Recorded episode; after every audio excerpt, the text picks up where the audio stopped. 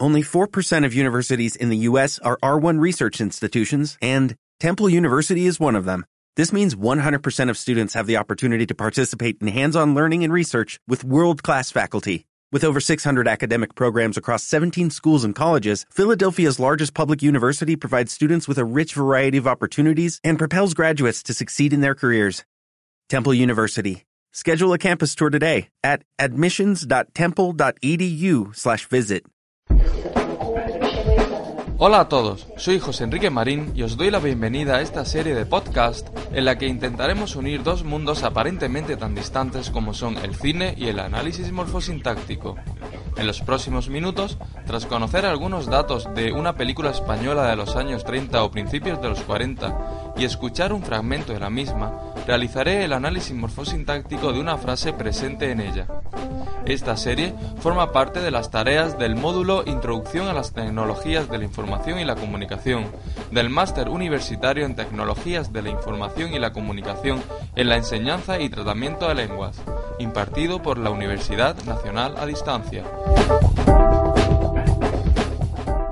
La película que hoy comentamos se titula La aldea maldita, de 1942, versión de una película homónima muda de 1932 ambas rodadas por Florian Rey pero con distintos actores. La que nos ocupa hoy, la de 1942, estaba protagonizada por Julio Rey de las Heras y Alicia Romay. Veamos una pequeña sinopsis de la película.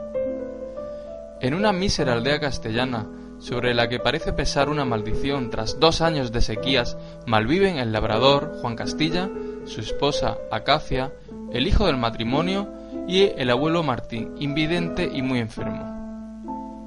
Un enfrentamiento entre Juan y Lucas, el cacique y usurero local, provoca que el labrador sea encarcelado, mientras una amiga de Acacia la convence para que abandone la aldea.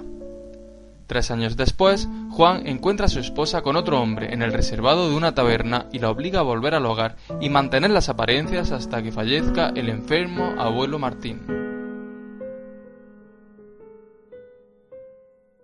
El fragmento que vamos a escuchar transcurre entre los minutos 9 y 11 de la película.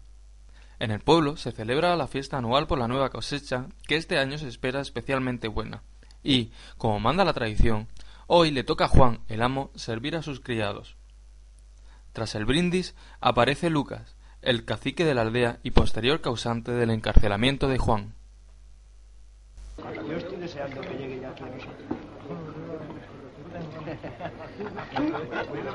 Íbamos antes a brindar por la cosecha nueva.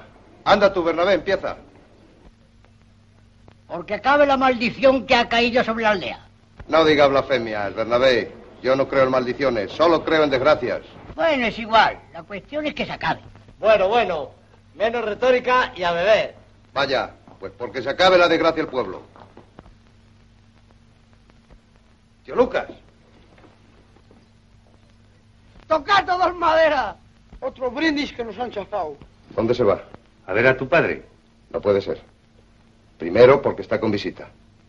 Y después porque yo no quiero. Bueno, volveré. Cuanto más tarde mejor. Bueno, Lorcillo. A vosotros os importan poco las malas cosechas. Claro. Mientras esté abierta la bolsa del tío Lucas. Ande, váyase. Ya iré yo por su casa y arreglaremos lo del préstamo. Pero ya sabe lo que le dije. Que no lo sepa nunca mi padre. Anda, Juan, dale un bocado. Pero dáselo en la nuez. Un bocado no. Pero un vaso vino sí que le vais a ofrecer al señor Lucas. Y vas a ser tú mismo. La frase seleccionada es, íbamos antes a brindar por la nueva cosecha. Es una frase simple ya que tiene un solo verbo, por lo que todo es un sintagma verbal que funciona como predicado de la oración. Este sintagma verbal está formado por el núcleo, íbamos a brindar, y sus complementos, antes por la nueva cosecha. El núcleo verbal es una perífrasis verbal aspectual ingresiva que señala una acción a punto de comenzar, íbamos a brindar. Esta perífrasis verbal está constituida por el verbo auxiliar, íbamos, en tercera persona del plural del pretérito imperfecto, el nexo, la preposición a, y el núcleo de la perífrasis en infinitivo, brindar. Los complementos del verbo son los siguientes. En primer lugar, tenemos un sintagma adverbial que funciona como circunstancial de tiempo, cuyo núcleo es el adverbio de tiempo antes, y en segundo lugar, una construcción preposicional que funciona como complemento circunstancial de causa, por la nueva cosecha.